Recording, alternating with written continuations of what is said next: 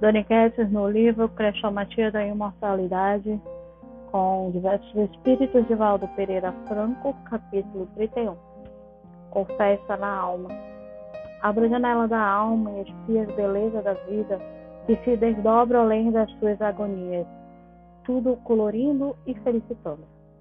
Quem se dispõe a encontrar a felicidade longe das moedas aquisitivas, descobre painéis de indescritível estesia em toda parte.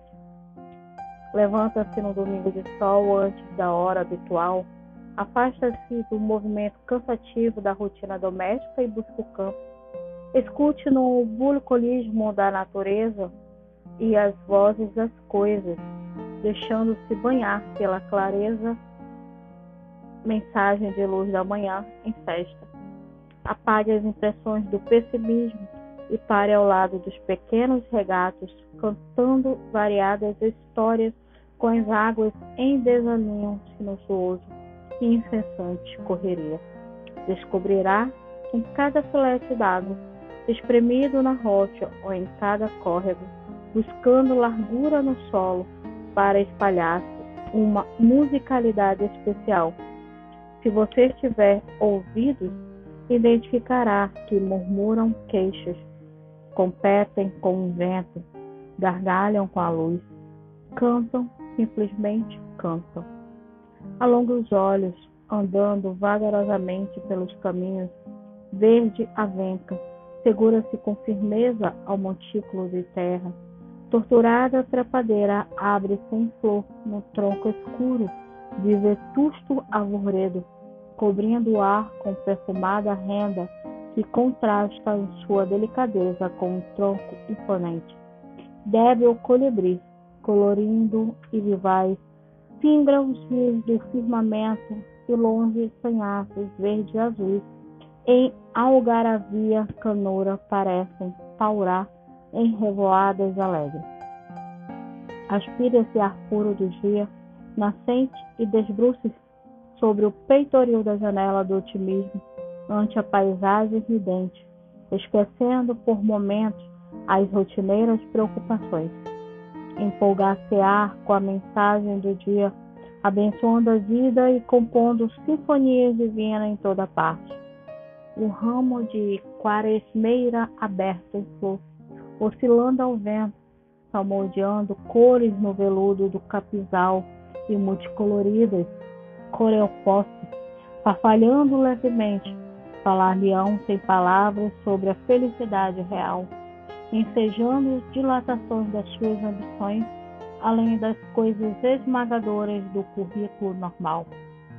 A poesia no pôr do sol, esperando os seus olhos, cascata de luz em poeira de ouro fino, carregado pelos favônios perfumados, compondo espetáculos de cor melodias espalhadas nos braços da árvore, árvore vibrando, vibrando no ar. Tudo são belezas na criação.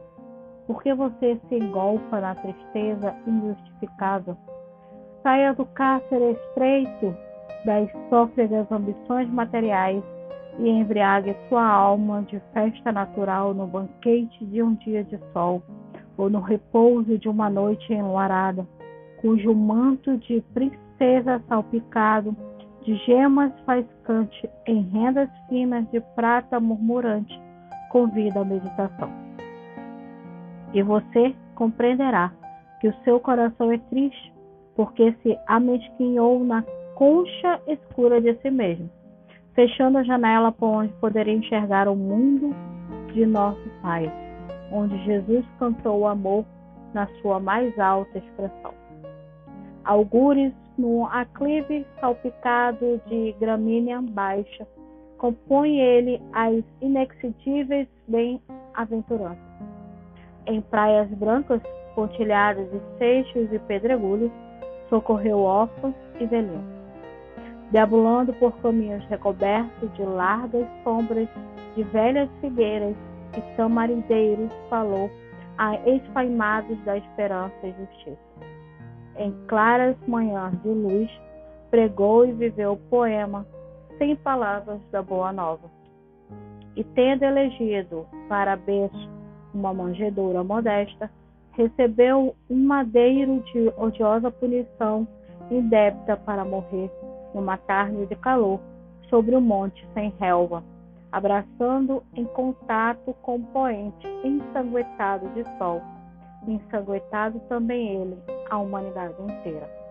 Embora as necessidades para a manutenção do corpo na reencarnação que lhe seja ressarcimento de dívidas, considere como felicidade esses dons sem preço que veste a terra e renovando, após um giro longe das cogitações materiais imediatas, você retornará ao ninho doméstico de coração, cantando festivas melodias de paz, sob o aplauso de uma consciência referta de júbilo, descobrindo porque Jesus, diante de tantas coisas da vida na terra, referiu-se ao reino de Deus como sinfonia sublime emboscado dentro de nós e que poderíamos dilatar por toda parte, com festa na alma.